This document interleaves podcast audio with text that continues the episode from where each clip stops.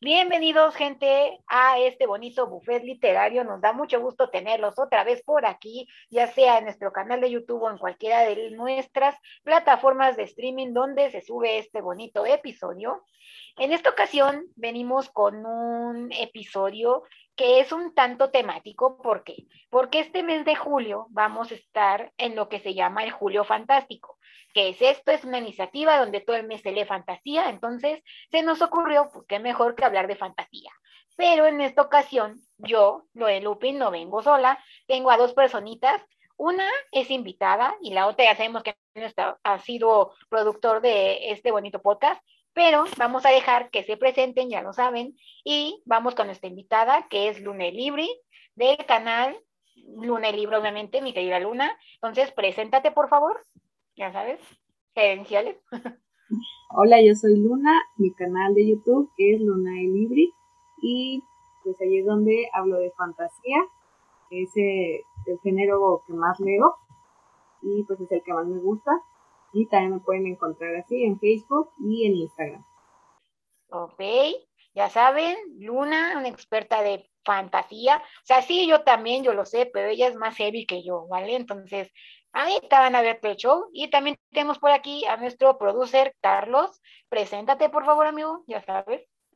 Bienvenidos sean como siempre a otra edición más de esto que es el buffet literario y como ya bien mencionó Lore, pues esta ocasión vamos a estar hablando de uno de mis géneros favoritos, del género por el cual más tiempo he estado obsesionado como lo es la fantasía, porque dentro de esta fantasía hay muchas categorías, muchas historias, muchos autores y muchísimas cosas de qué hablar. Entonces, como siempre, esperando que les guste, buen provecho. Y bueno, eh, vamos a empezar por lo básico.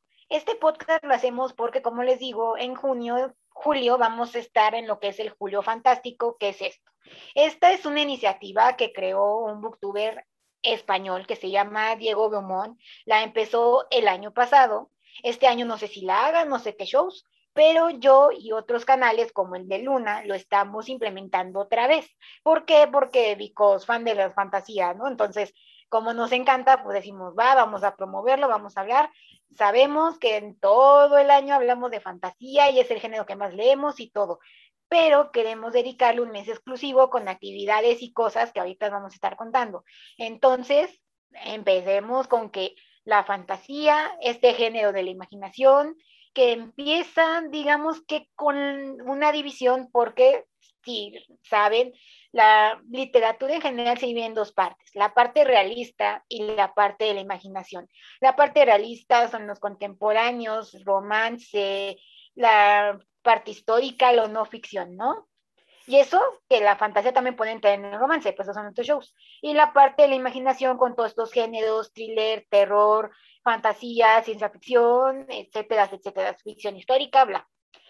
De ahí partimos. La fantasía se va a lo que es la parte de la imaginación y no solamente la fantasía. La fantasía tiene diferentes subgéneros dependiendo cómo la veas, porque la división en general sería la alta fantasía y la baja fantasía.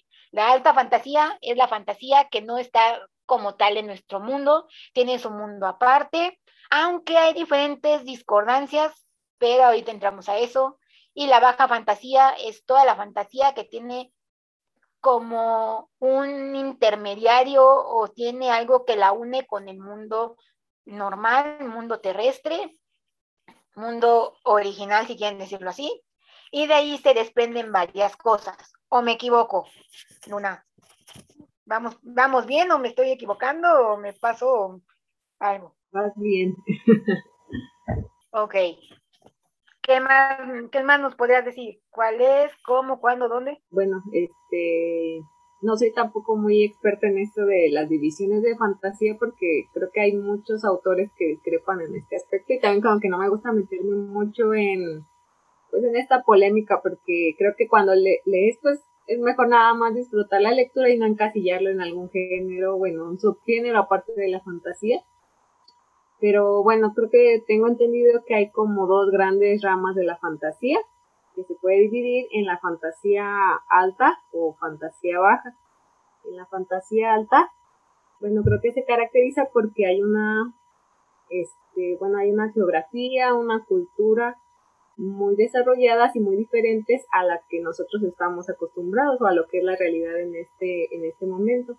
Y la baja fantasía eh, se puede ver como, como un este, pues como muchas características que, que pasaron o pasan eh, en el mundo. Entonces podemos ver ciudades eh, más reales, culturas más reales o inspiradas este, en lo que son, pueden ser culturas actuales o culturas pasadas. Y también, por ejemplo, la geografía o, ya se habla de ciudades actuales, etcétera. Y la mejor conocida se podría decir como la fantasía urbana, que es la que, que, que, se caracteriza mucho por este género. También la fantasía varía en el sentido de que, pues, este, además de que cada autor o cada persona que se dedica a estudiarla lo divide, eh, pero en basado en diferentes características. Por ejemplo, hay quienes los dividen por temáticas, hay quienes lo dividen o lo clasifican por el tipo de mundo que es, por si hay un sistema mágico o no, porque hay fantasía que no involucra sistemas mágicos de por medio. O sea, sí, eh, la mayoría o gran parte de la fantasía va a llevar este, eh, magia, pero no todos son sistemas mágicos. ¿A qué nos referimos con sistemas mágicos?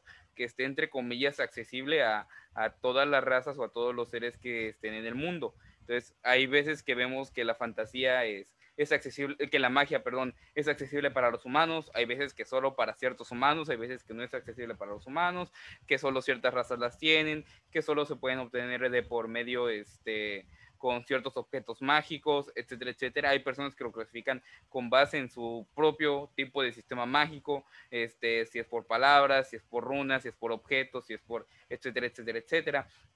Entonces, podríamos decir que entre comillas no hay una gran clasificación para la fantasía, sino que cada quien le da este como que un, un diferente enfoque, como bien ya mencionaba Luna, hay quienes lo dan por el por el contexto histórico en el que se está, está la fantasía medieval, que es de las más conocidas, está la fantasía urbana, que entre comillas tiene su resplandor con Harry Potter, Harry Potter es este, los que traen la fantasía al mundo contemporáneo, hay fantasía futurista, es decir, este, fantasía ambientada en un mundo futuro, que dado que involucra magia no se considera siempre ciencia ficción, sin embargo podríamos decir que es una mezcla de ambos. Hay personas que consideran a la ciencia ficción dentro de la fantasía, hay personas que lo consideran punto y aparte.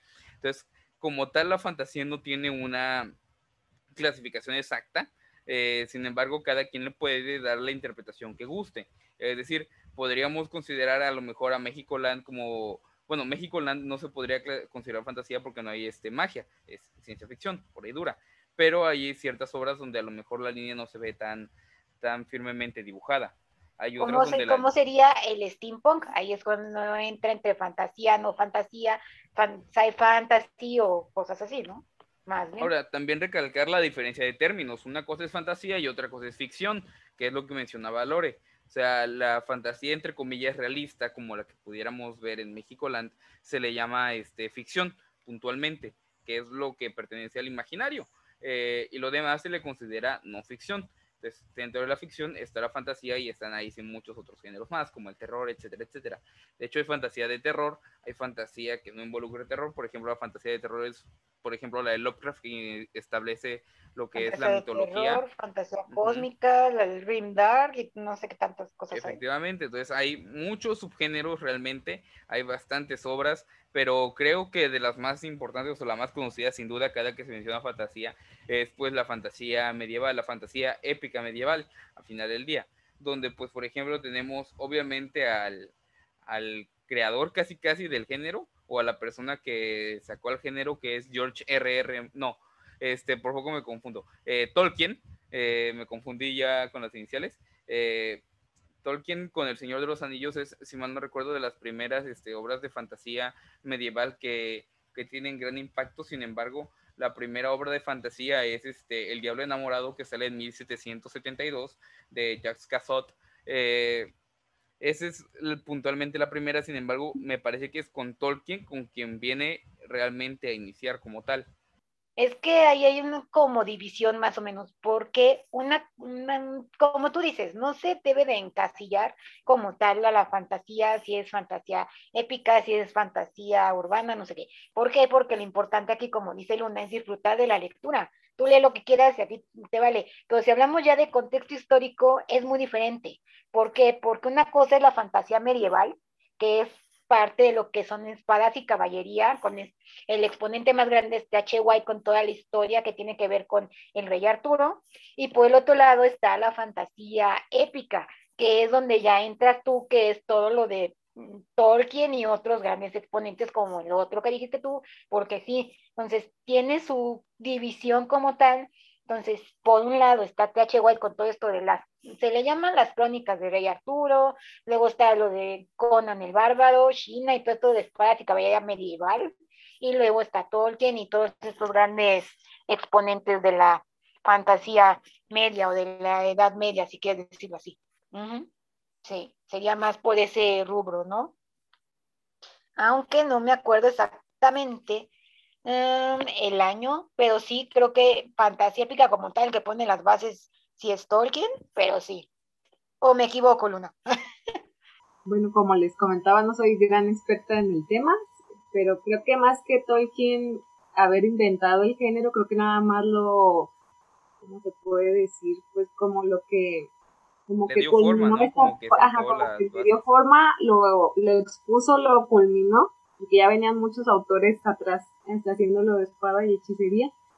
Y él como que lo popularizó, lo, lo estandarizó y a partir de ahí creo que hubo muchos queriendo imitar pues esta parte de fantasía y se hablaba de fantasía pensando que era solamente estilo Tolkien, ya hasta después fue cuando ya se empezó a querer romper ese, ese tipo de fantasía, pero como quien dice, lo popularizó mucho, mucho más y, y ya lo, ya sentó las bases de ese tipo de fantasía.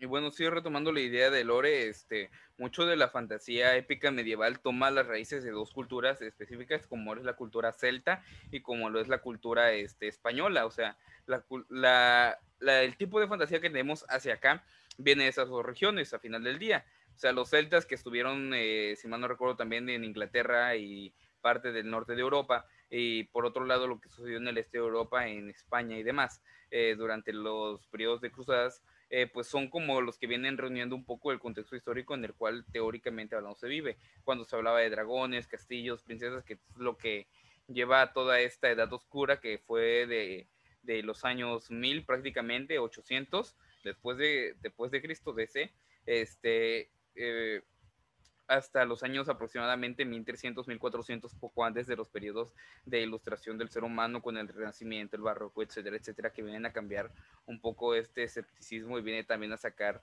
un poco la, la magia. Ahora sí que viene a imponer el escepticismo, perdón, ahí, ahí eso, eh, error mío, porque viene a sacar un poco la magia o la mitología de la cual se tenía hacia, hacia un mundo más científico, lo, lo empieza a convertir un poco más real que es cuando el ser humano empieza también a buscar este, explicaciones, porque también la novela fantástica que toma estas bases de estas culturas vienen donde ideas, de ideas donde se buscaban dar razones a seres mitológicos al final del día, es, la, es el paso de la mitología a la leyenda, por decirlo de alguna forma. También, por ejemplo, este, los conceptos como las bestias marinas, el kraken, todas estas bestias que después inspiraron también a Lovecraft, vienen un poco de estas épocas donde Cristóbal Colón y donde muchos navegantes tenían miedo a, cruzar el, Atlántico porque se creía que iba a haber un fin del mundo, que había bestias submarinas, etcétera, etcétera, que iban a destruir barcos. Entonces también es un poco situar el, de dónde vienen todas estas ideas que a día de hoy consideramos fantasía que realmente en, en algún tiempo fueron una realidad. Sí, en efecto puede ser, la fantasía puede ser tanto basada en realidades, como dice Carlos, pero por el otro lado puede ser traído de la imaginación.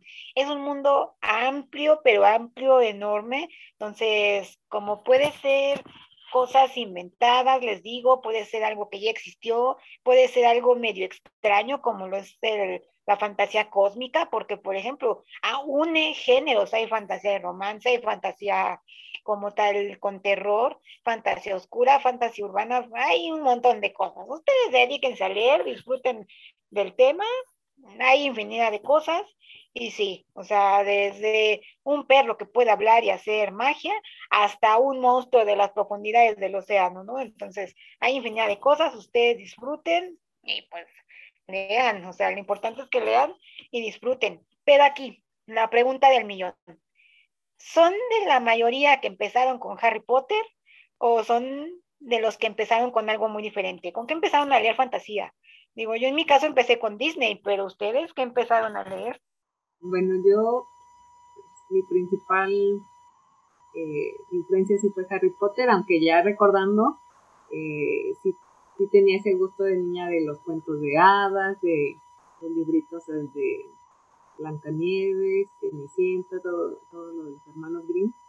Pero sí ya fue más como consolidado ya cuando fue lo de Harry Potter, que antes de, ver la película eh, pude conseguir el libro y también simplemente por la portada y el trailer de la película me llamó la atención, entonces leí el libro y vi la película y ya a partir de ahí fue que, que no solo me quedé con lo de Harry Potter, sino quise saber más de este género de, de fantasía. En mi caso, yo un poco acompañándote a ti, Lore, también comencé con Disney. recuerdo puntualmente la película de la espada en la piedra, que pues ese al final del día este mito artúrico y a partir de ahí me sumergí y me volví loco con el mito artúrico. Eh, soy gran fan de todo, de toda la mitología del rey Arturo, todo lo que involucra a los caballeros de la mesa redonda, eh, siempre me han contado. Hay una saga que este, explora también del el, el mito artúrico. Eh, es un retelling de la historia. Son tres libros, si no recuerdo. Uno este, era dedicado a Lancelot, otro era indicado en, no me acuerdo ahorita el nombre de la esposa de Arturo. Ah, se me fue, se fue. Ah, no, no recuerdo. Eh, Ginebra. Ginebra. Ajá, empieza con Ginebra, sigue Lancelot y termina, si mal no recuerdo, con Merlín. Es una saga de tres libros eh, no los he leído, pero soy gran fan del mito artúrico, entonces espero eh, poder leerlos dentro de no mucho. Y puntualmente, eh, la primera novela que leí y la primera saga que leí fue de fantasía. Obviamente, ya, ya lo conocerán, Eragon, mi saga favorita. este fue con el libro con el cual yo realmente empecé a, a leer fantasía. Y bueno, yo no, yo no leí Harry Potter, de hecho, yo no supe nada de Harry Potter hasta hace apenas un par de años que me vi las películas porque dije, esto es cultura general. No he leído los libros de Harry Potter. Eh, tampoco he leído a Tolkien. Tampoco he visto las películas de Tolkien. Eh, me cuesta mucho verlas, se me hacen muy pensadas, muy densas todavía. Y eso que pues ya, ya tengo teóricamente 20 años y lo podría soportar. Pero no, no puedo. Eh, me pasa con la fantasía, que yo la fantasía la experimenté mucho en anime en anime es donde, y en, anime, barra animación, es donde más me gusta ver a la fantasía, más que inclusive en live actions, porque los live action obviamente se ven limitados por, por lo que se puede hacer con efectos especiales y demás, y dependiendo de a qué época te vayas, vas a encontrar más o mejores producciones. Y en anime y animación es donde pues te notas un poco menos restringido. Al final del día, cada, y, y siento que también el anime ofrece eh, mucha variedad de fantasía, porque hay desde la fantasía más absurda, como una que me contaba mi hermano, que prácticamente habla de, del género Isekai, que ya que no está Chris aquí, pues me toca a mí hablar de monitos chinos. El Isekai es el género donde cual este, el protagonista es un ser humano, eh, muere eh, y reencarna en un mundo de fantasía donde está rodeado de pues diversas mujeres porque también toma esta parte del harem y la comedia este, le pasan muchas situaciones chuscas y, y, tiene que vencer al rey demonio, o sea, es la historia de siempre, pero eh, a lo que voy, eh, Isekais hay 80, hay 90 y van a salir otros 200 porque a los japoneses les encantan los Isekais, eh, pero hay uno puntualmente que, este, que me contó mi hermano no lo he visto porque la premisa es, es, es para reírse, o sea, tú, tú eres un ser humano normal, un día este, recogiendo una moneda de 50 centavos, te atropella un camión y después enseguida pasa un tractor y te terminas de matar ahí. Entonces, Dios, este, resulta que te revive, eh, pero que tú no estabas en la lista, o sea, no, no ibas a morir, no estaba programado, hubo un error por ahí en el sistema, entonces tú moriste por accidente, entonces te dicen que vas a recargar en un mundo de fantasía y reencarnas en un mundo de fantasía como un cubo de slime.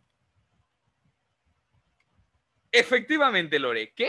Eh, eh, reencarnas como un cubo de slime y, me pareció lo más bizarro. Obviamente, conforme avanza la historia empieza a tener más sentido, por lo que me dice mi hermano, pero eso es a lo que voy. Eh, tiene bastantes historias y bastantes vueltas y bastantes tramas diferentes, porque dentro del mismo género yo me encuentro con varios como lo son Akamega Kill, que tiene anime y tiene manga y terminan los dos diferentes, que pues precisamente viene a contarte una historia de revolución, es mucho más sangriento, mucho más crudo. Eh, luego nos encontramos con otras este, historias como pudiera ser Gate, que Gate es este mundo donde hay un portal que te que conecta al Japón actual con un mundo, con un reino, con un mundo, un universo diferente. Entonces empiezan, eso es lo contrario a lo que suele pasar, ya sea que, que los humanos intenten invadir o que este nuevo reino con poderes mágicos intente atacar. Y tampoco es como que los poderes se anulen, o sea, no es como que la magia en nuestro mundo no exista, no, la magia en nuestro mundo existe. Y lo que más me gustó es que precisamente eso, o sea, los humanos, Japón eh, del siglo XXI, eh, establece alianzas con estos reinos y hay una situación política por ahí, etcétera, etcétera, y los combina muy bien, combina el mundo actual con el mundo este de fantasía, magia, dragones, etcétera. Es mi recomendación personal, es del que más me, el que más me gustó. Luego nos encontramos con otro, otro tipo de fantasía como podría ser Recreators, que básicamente nos cuesta la historia de, de una serie de, de personajes de anime de este mundo que son transportados al nuestro y que existen y, se desarrollan con sus creadores, o sea, los mangakas, las personas que hicieron estos personajes, que los desarrollaron. También es una propuesta muy buena, muy innovadora y obviamente nos encontramos con la fantasía un poco más clásica, que inclusive los Caballeros del Zodiaco forma parte de esta. Eh, Disney también tiene mucho que ver con la fantasía. Al principio de los clásicos de Disney, los primeros, los clásicos que no involucran directamente princesas, eh, o inclusive hasta los que involucran princesas, también son fantasías, son historias de fantasía y mitología traída o animada por Disney. Ahí tenemos a Robin Hood, ahí tenemos a La Espada en la Piedra, ahí tenemos muchas historias que hablan un poco de, de rescatar esto. Entonces, yo la fantasía la viví muchísimo más eh, antes que en libros, lo, viví en animaciones. Primero con Disney, conforme crecí, me pasé al anime. Eh, y hay muchos ahorita que son muy buenos, o sea, fantasía de terror, pueden ver Jujutsu Kaisen, quieren fantasía este, un, poco, un poco más pesada, pudiera ser inclusive Shingeki no Kyojin, yo lo considero fantasía, me parece de, de los mangas barra animes eh, contemporáneos bastante buenos. Está el mismo Berserker, que pues lamentablemente su autor falleció y ya no va a poder continuar. Hay muchísimas historias de fantasía en anime, hay muchísimas historias de fantasía en manga, hay este, muchísimas más en literatura no occidental, porque esa es otra cuestión que tenemos que tener en cuenta. La razón por la cual Japón este, tiene tantas propuestas que a nosotros nos parecen innovadoras, es porque Japón no tuvo Edad Media, porque Japón eh, era una isla a la cual absolutamente nadie llegaba más que China y eso en ocasiones. Eh, Japón no tuvo Edad Media. Japón no tuvo esta historia de dragones. Los dragones orientales y los dragones occidentales son muy diferentes. Los dragones occidentales son bestias a final del día y los dragones orientales no. Los dragones orientales son este, seres eh, entre comillas, bondadosos, que vienen a hacer esta conexión con la naturaleza, que tienen contacto con el humano, que se les considera sabios, etc. Entonces, la falta y la presencia de la Edad Media y de esta mitología artúrica y de esta historia española en lo que fue Japón, entre comillas, eh, Japón feudal, porque no es Japón medieval realmente, todo esto, la cultura del samurái también se ve reflejada en la fantasía. Eh, todo eso es lo que viene trayendo. E inclusive, uno de los mangas que está actualmente en emisión y uno de los animes que dentro que literalmente a los dos días de salir se posicionó en el top 10 en Netflix y en Latinoamérica y en el mundo, que fue Record Ragnarok, se llama la animación, o Shumatsu no Valkyrie en este en manga eh, o en anime en su versión original, que habla de esta historia de dioses contra humanos, que a final del día es fantasía, es un torneo donde 13 dioses se enfrentan a 13 humanos por el futuro de la humanidad. Y son humanos legendarios. Aparece Adán, aparece Jack el Destripador, aparece Lubu, que era un personaje que yo conocía, pero fue un guerrero muy importante durante el periodo de los tres reinos en China. Aparece Sasaki Kojiro, el conocido como mejor espadachín de la historia en Japón. Hay muchos, este, muchos, muchos personajes de la historia que aparecen por ahí. Aparece Nikola Tesla, aparece Buda, eh, dentro de los dioses aparece Zeus, aparece Hércules, Loki, etcétera. Eh, es muy, una muy buena forma de fantasía. También hace poco vi en una librería que está aquí en Veracruz una propuesta también nueva que me pareció que es la fantasía, pero orientada hacia México. O sea, hemos visto la fantasía les digo, occidental, que es traída de Europa al final del día, la fantasía oriental, que es la de los japoneses, pero me parece que nosotros como mexicanos y sobre todo los que pertenecemos a Latinoamérica, también tenemos nuestra propia dosis de fantasía que hemos un poco olvidado e ignorado, inclusive adrede. Es decir, no, no conozco muchas historias que se sitúen en, este, en el México prehispánico, en el México azteca, en el México de los mayas, que eran dos, dos países diferentes no conozco muchas historias respecto al, reino inca, que también es uno de los más grandes de América Latina. Eh, sin embargo, había uno hace poco que hablaba de, un poco de, esto. Quizá lo más cercano que tengamos a este tipo de fantasía un poco azteca y conocido sea Indiana Jones a final del día, eh, que también habla un poco muy, muy por encima, muy, muy por encima este, de, la, de lo que fue Maya, este, la cultura maya. Entonces también nos hace falta bastante eh, e invito a los autores que estén aquí, a las personas que nos estén escuchando, que tengan por ahí alguna idea innovadora o que quieran una idea innovadora, ahí se los lanzo, eh, que sería eh, inaugurar o instalar o resurgir o inclusive a quien los conozca, coméntenme aquí abajo, déjenme sugerencias de lo que pudiera ser fantasía este, hispana, por decirlo de alguna forma, o mesoamericana o inca, historias que hablen de los aztecas, de los mayas, olmecas, teotihuacanos, eh, diversas culturas que tuvimos aquí en lo que fue México, de, también del periodo inca, que son puntos muy, muy diferentes y que muy pocas este, historias se han atrevido a explorar. Ok, sí, decía que hay mucho de dónde escoger de la fantasía, sí, fantasía mexicana, sí tenemos, o sea, no como tal en nuestra historia, como tal, incas, mayas, no hay mucho de dónde escoger, pero sí hay otras historias que no le deben nada a nadie porque creo que nuestro alter ego o alguien con el que nos podríamos comparar un poco sería España, sí, pero México tiene mucho de dónde escoger, muchos buenos autores. Hay, no como tal te digo, incas, mayas, todo eso, pero sí hay con, relacionado a otras culturas. Por ejemplo, la que más se mete en todos esos asuntos es Mariana Palova con su cosa de la nación de las bestias.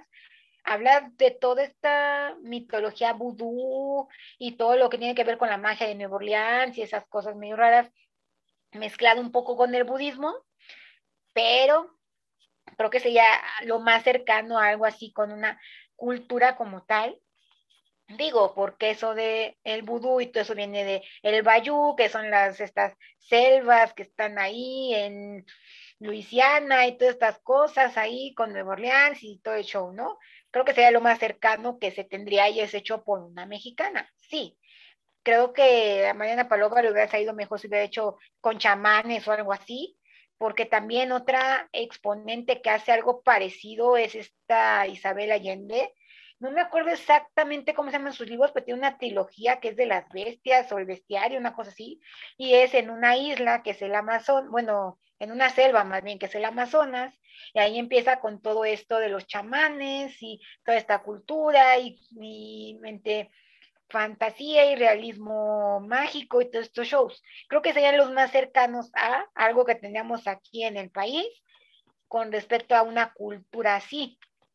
Pero no sé si hay algún otro, me podré estar olvidando de alguno, pero por otro lado, ah, ok, las cosas del anime, mangas, sí, también hay mucho de donde escoger. Tenemos el Isekai, como decía aquí Carlos, que para quien no sepa, el Isekai es este género del manga donde una persona, un ser humano, se va a otro mundo fantástico, de ciencia ficción de lo que sea, pero se tiene que trasladar al otro mundo para salvarlo. El exponente más grande son las guerreras mágicas y otros tantos que ya nos mencionó Carlos. También tenemos en manga lo que es la Magic Girl, que es la más representativa, es Sailor Moon, también tenemos Little Witch Academia, también, y entre otras tantas cosas como Sakura Card Captor, que también va de esa línea, o tenemos la fantasía común y corriente, porque también tiene su género como tal, con Atelier, con Atelier of Witch Hat, que ese es un manga muy bonito que a mí me gusta mucho, que habla sobre magia, magia de trazo, con el hecho de que no muchos lo pueden saber, pero lo tienen ahí visto, pero no visto, porque nada más es para el gremio de los magos los que se pueden meter en todos esos asuntos, con excepción de la protagonista, pero si quieren leerlo adelante, sí. En ciertos casos, si quieren meterse al manga, podría ser por ese lado. Pero también como dijo Carlos, está la parte de Christopher Paulini, la parte medieval que todo el mundo lo, ocupa, les digo, hasta Disney con esto del Caldero Mágico, Les Espada en la Piedra, Robin Hood, que son películas muy geniales, aunque el Caldero Mágico no es muy vista porque fue en esas épocas en que Disney estaba en su parte oscura de los ochentas por ahí, porque tiene su decadencia, pero creo que si nos vamos, vamos a empezar por lo básico, si nos vamos con fantasía un poco baja, experimental, así tranquilo el asunto, una historia que me acabo de leer hace poco y que me gustó mucho, un exponente muy grande de la fantasía, creo yo, es Michael Ende, con esta cosa muy bonita que es la historia interminable, que cuando la ley me gustó, Sé que ya para mi trayecto recorrido de fantasía no es la gran cosa porque dices, bueno, ya lo he visto en varios lados, varias cosas, ¿ok?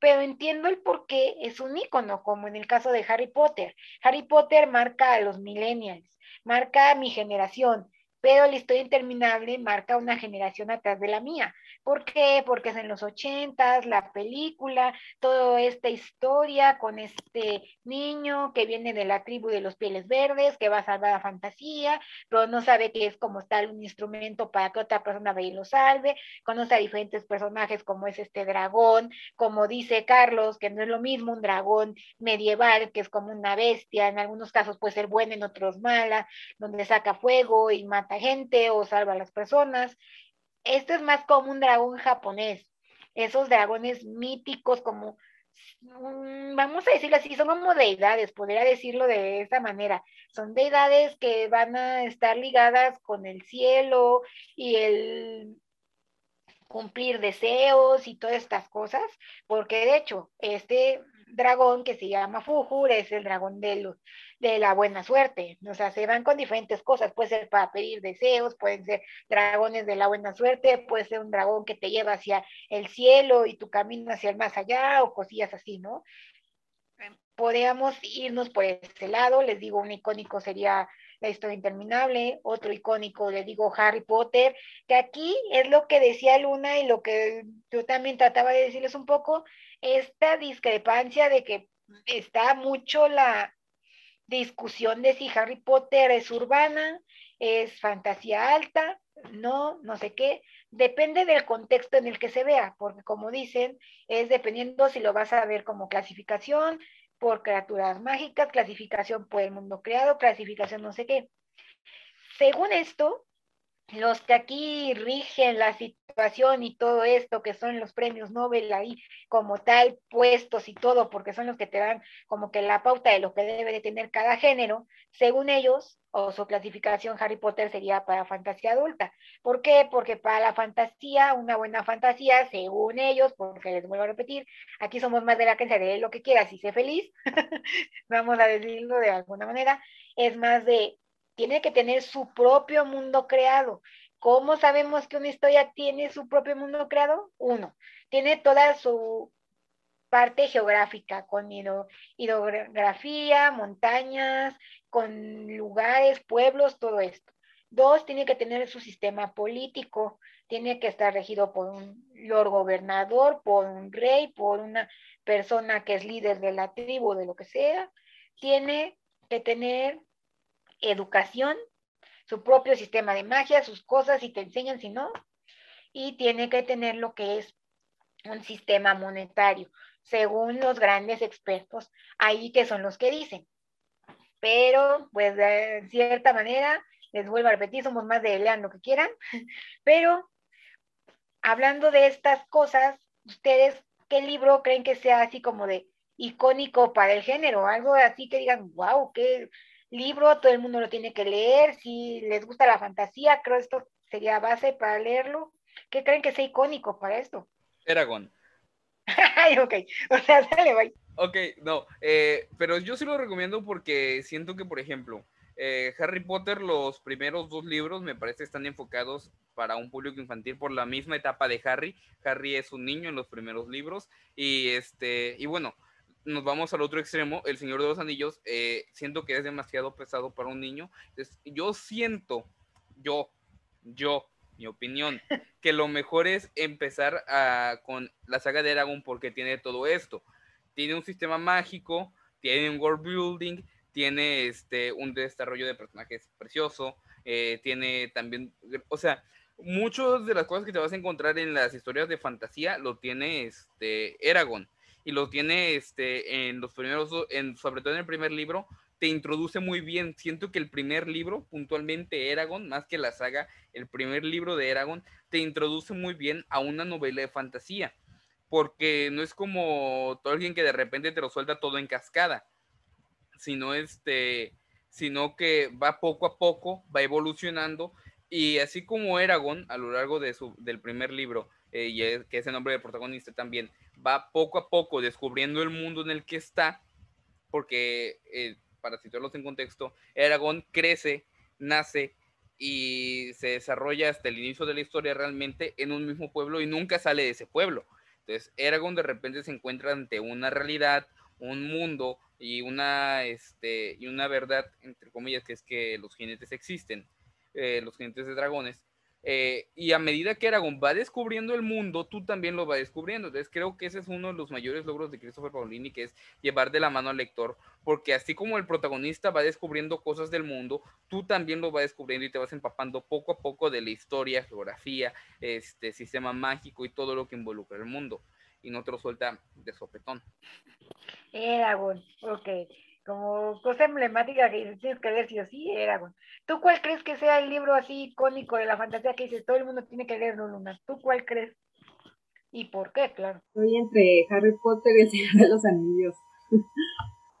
Creo que pues sí marcaron una, un antes y un después, tanto por los libros como por las películas.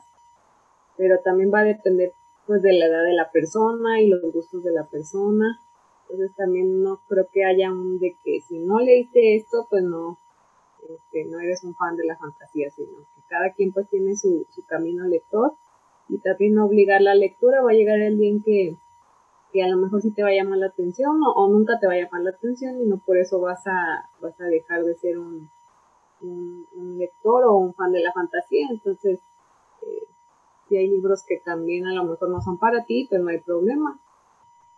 ¿O con qué recomendarías tú empezar? Dices, ¿quieres empezar con la fantasía? Te digo tal cosa. Pues, por ejemplo, si es un niño, creo que sí sería Harry Potter, las crónicas de Narnia. Eh, si es un poquito ya más joven, eh, sí podría ser Eragon, también podría ser, a ver, déjame voltearme aquí. Tiene el libro atrás, porque... Las crónicas de Spider-Man, que me gusta mucho. Eh, de literatura infantil. Por ejemplo, los clásicos también, Peter Pan, Mago de Oz. Por ejemplo, si es joven, eh, joven, pues ahorita ya hay muchas opciones y sobre todo a los jóvenes que les gusta mucho la que ya pase la acción, que ya no, no, se describa tanto algo. Creo que ahorita hay un montón de opciones de literatura de fantasía juvenil que, que, está, que gracias también a Harry Potter, pues todo esto se eh, explotó toda la, la, industria editorial de la fantasía juvenil, pues creo que fue un gran éxito después de Harry Potter. Y pues también si ya es alguien un poco más maduro, más este... Y bueno, creo que también ahí tendría más que ver, si ya es sido lector y quiere entrar a la fantasía, es muy diferente a que no haya leído o no, no acostumbra a leer y quiere empezar también por ese género. Entonces también como que hay este, podrían haber diversas este, caminos ahí para, para este lector. Si por ejemplo apenas va iniciando, a lo mejor no sería bueno entrar directo con, El Señor de los Anillos, sino como con un poquito, que sea algo, sí adulto, pero pues no tan, no tan extenso, no tan denso.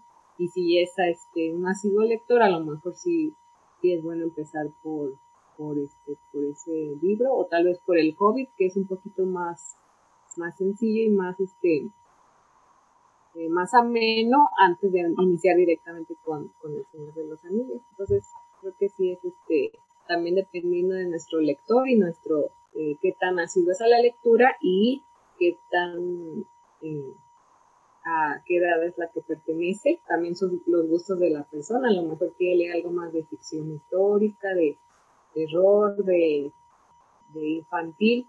También hay muchos adultos que les gusta lo leer infantil. Por ejemplo, mi hermana me se burla mucho de mí que me gusta mucho leer infantil, entonces a lo mejor para ella no sería algo como un camino para iniciar en la fantasía, eh, a, pesar de ya ser adulto, pero hay muchas personas que también les interesa mucho lo infantil o la fantasía infantil, entonces creo que, va a depender de, conocernos como lectores, como personas, con los gustos que, nos interesan y, pues a partir de ahí, eh, tal vez ir investigando, ir viendo algún este, algunos videos, podcasts y ya más o menos ir formando nuestro, nuestro camino lector. ¿Tú con qué recomendarías, Melusín, entrar a todo esto de la fantasía? ¿Qué libro dirías? ¿Pueden iniciar por aquí o pueden iniciar por allá? ¿No? Eh, creo que quizá el que tenga más versiones, en este caso me viene ahorita a la mente, conforme estaba hablando Luna, me cayó a la mente el mito artúrico el mito artúrico hay adaptaciones hechas para niños, para jóvenes y para adultos. Y al final del día tú puedes crecer con la historia, que es un poco lo que hice yo. Yo empecé con La espada en la piedra, me leí un par de libritos por ahí de Disney que tenían un poco de la historia del ciclo artúrico. Después, conforme creces, te encuentras con más historias y también hay otros autores que han hecho retailing y que te lo cuentan desde otras perspectivas. Entonces yo creo que quizá uno con el que puedes crecer porque también es eso ir evolucionando conforme a los libros que, vayas leyendo, es el mito artúrico, que igual tiene todos los elementos de novela fantástica, tiene múltiples adaptaciones, o sea, te vas a encontrar para todas las edades, te lo vas a encontrar, ya lo quieras, para un niño de 5 años, para alguien de 12, 13, 14, 15, o ya si tienes más de 20 o 30, o sea, hechos o enfocados para ese público, recordemos que el que esté hecho para ese público no quiere decir que solo ellos puedan consumirlo, obviamente, este, entonces, da igual si tienes 80 años y quieres seguir leyendo literatura infantil, no hay ningún problema. Eh, pero creo que con el que precisamente puedes ir creciendo y quizá acompañando también tus fases de vida y tus fases de conocimiento y de comprensión y entendimiento, eh, el mito artúrico, por sus múltiples adaptaciones que tiene, tanto en películas como en animes, como en animaciones, caricaturas, este, como en libros, creo que es quizá lo mejor. Y si no, yo me iría por Harry Potter, porque también este, la saga va creciendo conforme a los personajes y también conforme a público, porque Harry Potter, eh, las primeras dos están pensadas para que el público crezca conforme a la saga, va creciendo los personajes y la historia está hecha para que tú lo empieces a leer teniendo 8 o 9 años, me parece que es la edad a la que empieza Harry, no recuerdo exactamente, y lo termina a los 11. Sí. Ajá pues, pero igual es más o menos 8 o 9 años, también eh, entra un poco dentro de la categoría. La idea es empezar por ahí y terminar pues alrededor de los... Obviamente, quizá en libros te estarás leyendo un poco menos, eh, pero la idea es que vayas creciendo conforme los personajes también van creciendo. Entonces yo creo que también acompañan lo que es el, el ciclo vital. Y, y otro en manga, sobre todo que creo que es para un público joven y joven adulto, que es Overlord, que es muy divertida, es muy ligera y, este, y también toma eh, esta historia eh, que, es como para introducirte sobre todo a los mundos de fantasía, porque hay mundos de fantasía mucho más complejos, hay mundos de fantasía más este, ligeros, que son sobre todo los que recomiendo. Overlord y pues algún se cae por ahí, bueno que haya o decente que haya, eh, que no tenga demasiado fanservice, porque pues no siempre es bueno. creo que sobre todo ese tipo de obras son buenas para empezar. Miren, hay de todo, tanto para quien va a empezar de manera adulta porque se quiere crear el hábito de leer y dice fantasía porque es lo que más ve en el cine o lo que sea, o para niños que también hay toda una gama, porque déjenme decirles que la fantasía evoluciona con el tiempo, porque cuando eran, no sé si les tocó a ustedes, o sea, Luna y yo somos casi de la misma rodada, pero Carlos es un poquito más joven, antes no había como tal mucho de fantasía donde leer, estaba muy marcada la situación. O era Disney, así muy ligerito, Disney muy para niños, muy así. Una que otra historia con los hermanos Grimm, Charles Perrault y todo esto, o te daba el salto muy drástico y te ibas a fantasía épica, fantasía adulta, historias de caballería, fantasía del Green Dark y cosas así y no era como que la gran variedad que hay ahora, porque para juveniles hay un buen de cosas. Por ejemplo, Billy Schwab, pues una de las grandes exponentes de fantasía urbana. También otro que tenemos por ahí, como dijo Carlos, Christopher Paulini, que es sí es épico, pero es como más digerible y más juvenil también, o sea, creo que el parteaguas aquí fue Harry Potter, en el 2000 esto se descontroló y empezaron a salir muchos autores de muchos géneros y muchas situaciones para empezar a leer, tanto para infantiles como para fantasía adulta. Les digo, había algunos, capaz Roald Dahl es un poco más, más atrás, Michel Ende también, pero no los conocías tanto. Esto empezó a surgir y a salir y todo esto. ¿Cómo han visto la evolución de la fantasía? O sea, les digo, antes era muy marcado y ahora hay un montón de cosas por ahí. O sea, Como dije, tengo que hacerle honor aquí a mi querido tío Chris y sobre todo para conocer la, la fantasía oriental. Ah, bueno. Estudios Ghibli. O sea, todo lo de ah, Ghibli es fantasía, fantasía oriental. Eh, hay obras tanto para niños como para adultos, como para jóvenes. Y creo que también es una muy buena forma de iniciarse. Y sobre todo ver otro tipo de fantasía, descubrir otro tipo de mundos, otro tipo de mitologías. Este, o sea, no quedarnos solo en lo occidental o lo que se masifica, sino también ver más allá un poco de lo que está pasando, pues en este caso del otro lado del globo. Ah, sí, de hecho, una, una de las grandes cosas que sacó el estudio Ghibli son estas películas basadas en libros. Uno de los muchos que sacó los, bueno, el castillo ambulante de esta Diana Wynne Jones, que para quien no sabía también ella es contemporánea de C.S. Lewis y Tolkien. Ella ellos te forman una como club de escritura de fantasía y se empiezan a generar ahí ciertas historias, o sea, las tres las tres icónicas, que es el castillo ambulante, Narnia y todo, quien con el Señor de los Anillos, son de este club de lectura, son basadas los tres en ideas de los tres y sus giros de ahí.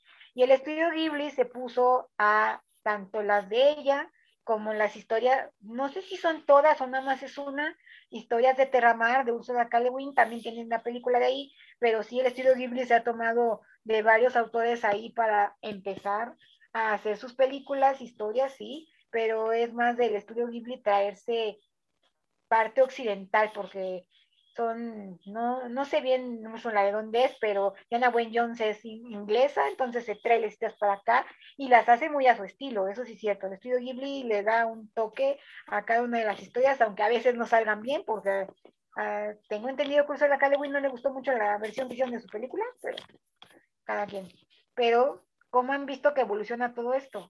como han visto que la fantasía ha ido creciendo a lo largo del año, no nada más como lecturas, historias, también los fandoms han crecido mucho, ¿no?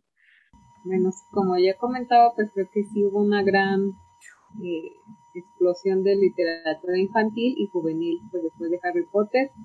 Y pues sí, antes era como más delimitado lo que se podía ver en ese tiempo de, literatura juvenil o de fantasía y pues ahorita yo creo que ya ahí hasta de sobra ya no se haya ni que leer de tantas propuestas que, hay. pues creo que eh, para bien o para mal, pues ahí está. Y creo que las, pues como las más eh, importantes o más trascendentales son las que vamos a ir viendo que van a sobrevivir en el tiempo. Porque a lo mejor también muchas, este, al haber tantas, tantas propuestas, a lo mejor unas son son este no tan buenas o que no son tan del aprecio del público, pero ya después van a ir a lo mejor este, quedándose las que las que, las que pueden trascender más de, las generaciones, como lo creo que, creo que va a quedar es este Harry Potter, que creo que ya es un clásico moderno.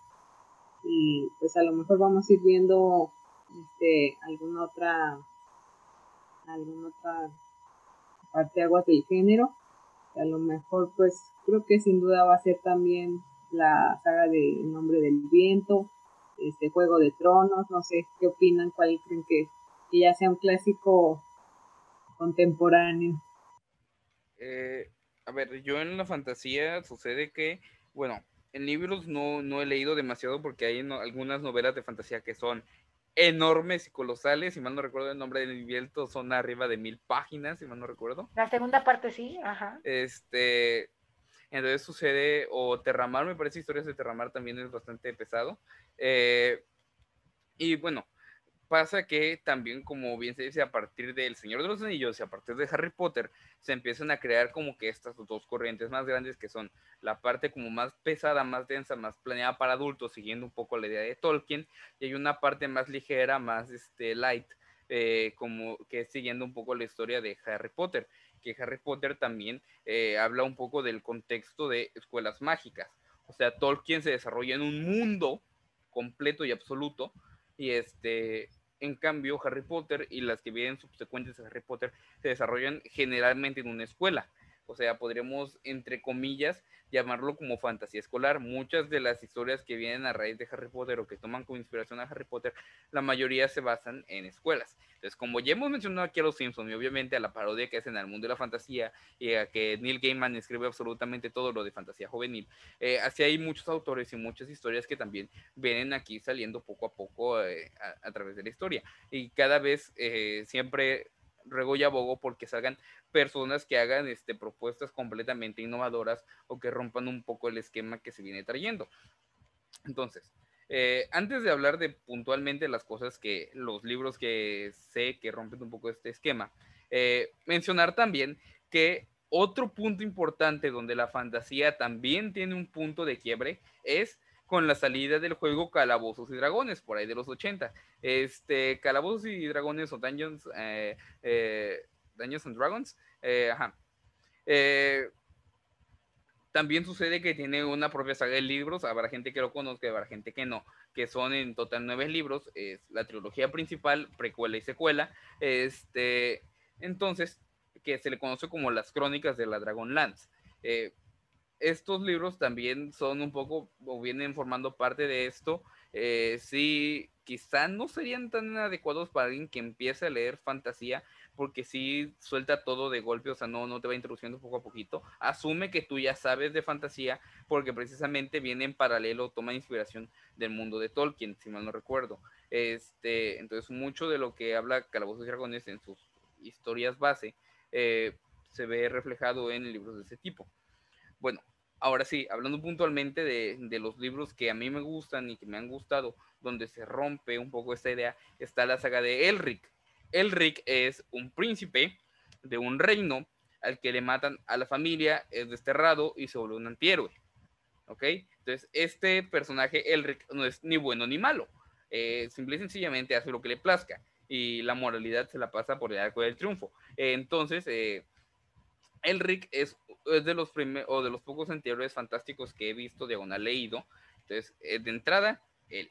Este, por otro lado, pues ya mencioné las crónicas de la Dragonlance. Dentro de uno de los spin-offs está la historia de un elfo oscuro que igual toma la idea del antihéroe, pero en este caso es este habla también o se enfoca un poco en la parte del racismo porque no recuerdo si Tolkien también tenía elfos oscuros, no recuerdo qué autor de fantasía puntualmente tenía dentro de su universo elfos y elfos oscuros, pero aquí los toma como este como entre comillas, muy entre comillas, no era de spin-off por lo que dice la sinopsis y por lo que he, escuchado en foros. Eh, la saga del elfo oscuro eh, tiene parte que ver con la historia de lo que está pasando en, pues, en Estados Unidos respecto al racismo, eh, igual historia de un ser desterrado, etcétera, etcétera, mantiene un poco esta idea. Luego tenemos a, bueno, tengo que hablar de este libro aunque no me guste, Vencer al dragón de Bárbara Hambley, o sea, eh, no me gusta personalmente este libro, ¿ok? Habrá, eh, Brandon Sanderson dice que por este libro se volvió escritor, yo no sé por qué, pero este, eh, en serio, eh, no me gusta, te habla de, te viene a romper un poco la burbuja de la fantasía y esa es la razón por la cual no me gusta, porque lo primero de lo que te habla es de un mundo en el cual la magia no existe y la magia no es más que un invento y la magia no es más que simple y sencillamente nada. O sea, así es como empieza. Eh, la verdad es que no puedo hablar completamente del libro, llegué a la mitad, pero terminé terriblemente decepcionado porque lo vuelvo a lo mismo. Lo primero de lo que te cuento es que la magia no existe. O sea, es una historia de fantasía sin magia, eh, entre comillas. No sé lo que pasa en la segunda parte del libro, ok, por ahí se la valgo. Este, pero también e, ese inicio, solamente por ese inicio, me parece que es bastante bueno, bastante recomendable. Y otro más que me venga aquí a la mente, déjenme checar en mi biblioteca. Es que, bueno, hay una saga que también enfoca en la fantasía, pero se enfoca sobre todo hacia la fantasía nórdica. O sea que igual te habla un poco de, los mitos nórdicos. Eh, bueno, hablando de mitología y también de la parte de fantasía, Percy Jackson también es una buena forma, es otra forma de fantasía orientada hacia la mitología, en este caso hacia la mitología griega barra romana, y, este, y me parece que también es una muy buena inventiva. Eh, Rom también, entre comillas, sale un poco de, toma un poco el ejemplo de Harry Potter, porque hasta cierto punto es una especie de escuela mágica, muy entrecomillado, porque no, no, no tiene forma de escuela. Eh, pero me parece que Percy Jackson también es otra forma de ver la fantasía, verla orientada hacia la mitología. Una te va a asesinar porque a ella le gustan esos libros de vencer al dragón. Una te va a asesinar porque a ella le encanta eso. ¿Cómo puedes decir que su libro no es bueno? y aquí metiendo discordia, no, no es cierto. Pero sí, hay fantasía de todas las cosas que se pueden imaginar hasta para aprender.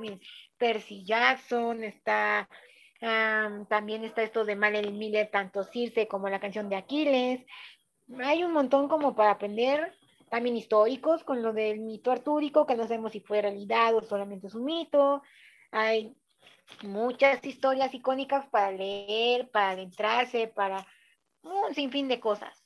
Por eso venimos aquí a hablarles un poquito de fantasía con esto del Julio Fantástico, que ya saben, pueden meterse tanto al canal de Luna, que es Luna y Libre, al mío, ya saben, el canal literario, y a otros muchos canales que están dentro de esta iniciativa leyendo fantasía.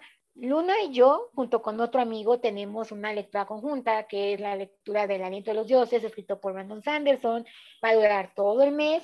Allá al final haremos una discusión de qué nos pareció el libro, sí o no. También lean fantasía porque estamos con la consigna de todo el mes. Entonces, leanse fantasía en el mes. Tenemos diferentes dinámicas, cosas, síganos en redes sociales. Ustedes entren, hasta hay un sorteo de un bonito libro si pasan a mi Instagram, ahí van a ver el sorteo para quien quiera.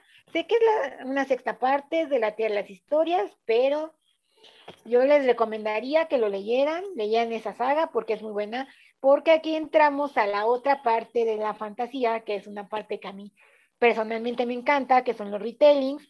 Los retellings, estas historias que como su nombre bien lo dice, volver a contar. Entonces es como básate en un libro o en una historia y cuéntala desde tu perspectiva. Digamos que son tanto como si fuera un fanfiction, como si fuera como tal una historia ya como tal bien puesta, que ya lo comercial sería el retailing, pero ustedes decidan, vean lo que quieran, los invitamos al Julio Fantástico y pues, ¿qué les puedo decir?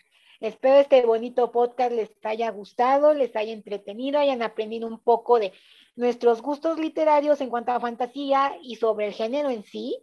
Espero les haya gustado, hayan aprendido, les haya dado algunas ideas de títulos para leer y pues qué les digo. Ya nada más nos queda despedirnos. Muchísimas gracias por escucharnos y pues nuestras personitas se van a despedir, empezando por Luna. Muchas gracias por estar aquí. Gracias por compartirnos tus conocimientos, tu sabiduría, porque ella sabe mucho más de fantasía que yo es uno de los canales en los que yo me inspiro porque ahí conocí tanto a Robin Hood, que tengo ganas de leerla, ahí conocí a este Joe Abercrombie, que también tengo ganas con su es trilogía de la aleación o leyes de aleación, no me acuerdo bien, pero ahí... Animal quebrado.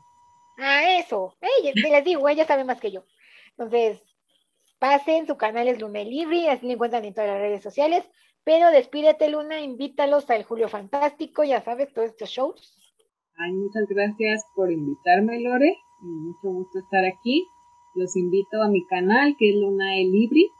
Y también pueden encontrarme en Facebook e Instagram. Y pues recuerden que si les interesa leer El aliento de los dioses de Brandon Sanderson, vamos a estar haciendo una lectura conjunta en el Caldero Literario, que es el canal de Lore. Así que síganos y pues ya como siempre, nuestro asiduo productor de este bonito canal, porque sin él este podcast no estaría ni nada. Entonces, despídase, por favor. Bueno, gente, muchas gracias por escucharnos en otro capítulo más. Esperamos que pues les hayan gustado nuestras recomendaciones, que por ahí se los anoten y cuéntenos cuál es, eh, qué libro les llamó la atención de los que me están aquí, cuál es su libro de fantasía favorita y como siempre y como les dije, recomiéndenme si conocen alguno que hable sobre fantasía mexicana, me encantaría leerlo y bueno, nos vemos en la próxima. Nada más, por último, recuerden, tenemos el sorteo activo de lo que es el bonito libro de la Divina Comedia. Recuerden, pasen a nuestro podcast, bueno, a nuestro episodio anterior, que es sobre hablar de clásicos. Ahí les explicamos las bases, ahí todo. También pasen a nuestras redes sociales que sigan las dinámicas y así puedan llevarse ese bonito libro de la Divina Comedia, que es una reliquia que todo mundo debería tener en su casa. No sé cuántos años tiene el libro, pues es una edición muy antigua entonces, nada más ahí se los dejamos, chequenlo. ¿Qué les puedo decir? Muchísimas gracias por estar aquí en el buffet literario. Espero se hayan hartado de fantasía, hayan comido de todo y hayan podido aprender sobre este bonito género que en lo personal a los tres nos encanta. Que les digo, muchas gracias por vernos tanto en YouTube o escucharnos en las diversas redes de streaming, la red de streaming de su preferencia. Yo soy de Lupin, ya saben que me encuentran en el Caldero Literario. Pasen, chequen, estamos con lo del Julio Fantástico, así que, ¿qué les puedo decir? Muchas gracias por estar aquí y nos vemos la próxima.